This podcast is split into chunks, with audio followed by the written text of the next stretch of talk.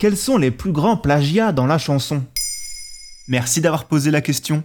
Volontaire ou non, par malhonnêteté intellectuelle ou liée à une inspiration trop présente d'un autre artiste, le plagiat dans la chanson reste aujourd'hui un phénomène extrêmement rare. Un phénomène sur lequel la justice a souvent du mal à trancher, tant il est techniquement difficile de faire la différence entre une copie, une inspiration et même parfois le hasard. Si des dizaines d'exemples existent, les plus célèbres concernent évidemment les œuvres les plus populaires. On y retrouve mais les deux grandes stars de la chanson telles que Madonna, George Harrison, Shakira ou encore Calogero. Quel est le groupe le plus connu à avoir été plagié? L'un des plagiats les plus célèbres concerne les Rolling Stones avec leur titre The Last Time sorti en 1966. En cause la chanson Bittersweet Symphony grâce à laquelle les membres du groupe The Verve deviennent des stars planétaires. Et pourquoi a-t-il fallu beaucoup de temps avant que le monde de la chanson ne découvre la supercherie? Tout simplement parce que le plagiat vient d'une réorchestration du titre des Stones et non pas de l'enregistrement original. Un procès retentissant a finalement donné l'ensemble des droits d'auteur à Mick Jagger et Keith Richards et leur nom est dorénavant crédité pour ce titre,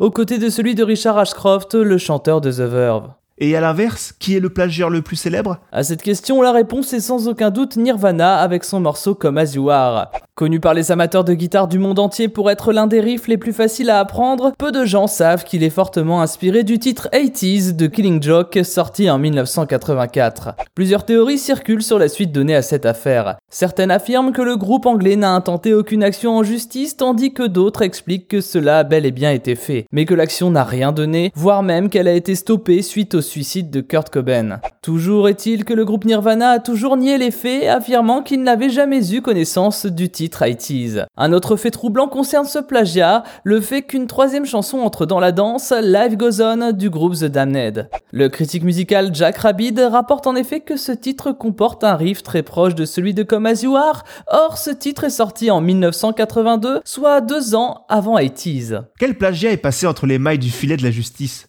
Même s'il est l'un des plagiats les plus célèbres, il n'a pour le moment pas été reconnu par le tribunal qui a prononcé un non-lieu en 2016. Il s'agit du très célèbre Stairway to Heaven de Led Zeppelin. Sorti en 1971 et devenu un véritable classique, ce morceau serait, selon le groupe anglais Spirit, un peu trop proche de leur titre Taurus, sorti trois ans plus tôt. Ce qui rend ce hasard troublant, c'est le fait que Led Zeppelin ait eu l'occasion d'entendre ce morceau en live, les deux formations s'étant croisées à plusieurs reprises lors de concerts. Malgré le verdict qui donne raison au célèbre groupe, l'affaire a été rouverte par une cour d'appel fédérale américaine qui estime que de trop nombreux vices de procédure ont eu lieu avant la décision finale. Nous sommes donc toujours dans l'attente et rien ne permet aujourd'hui de dire si le plagiat est bien réel, même s'il semble évident pour de nombreux journalistes et de nombreux amateurs de musique.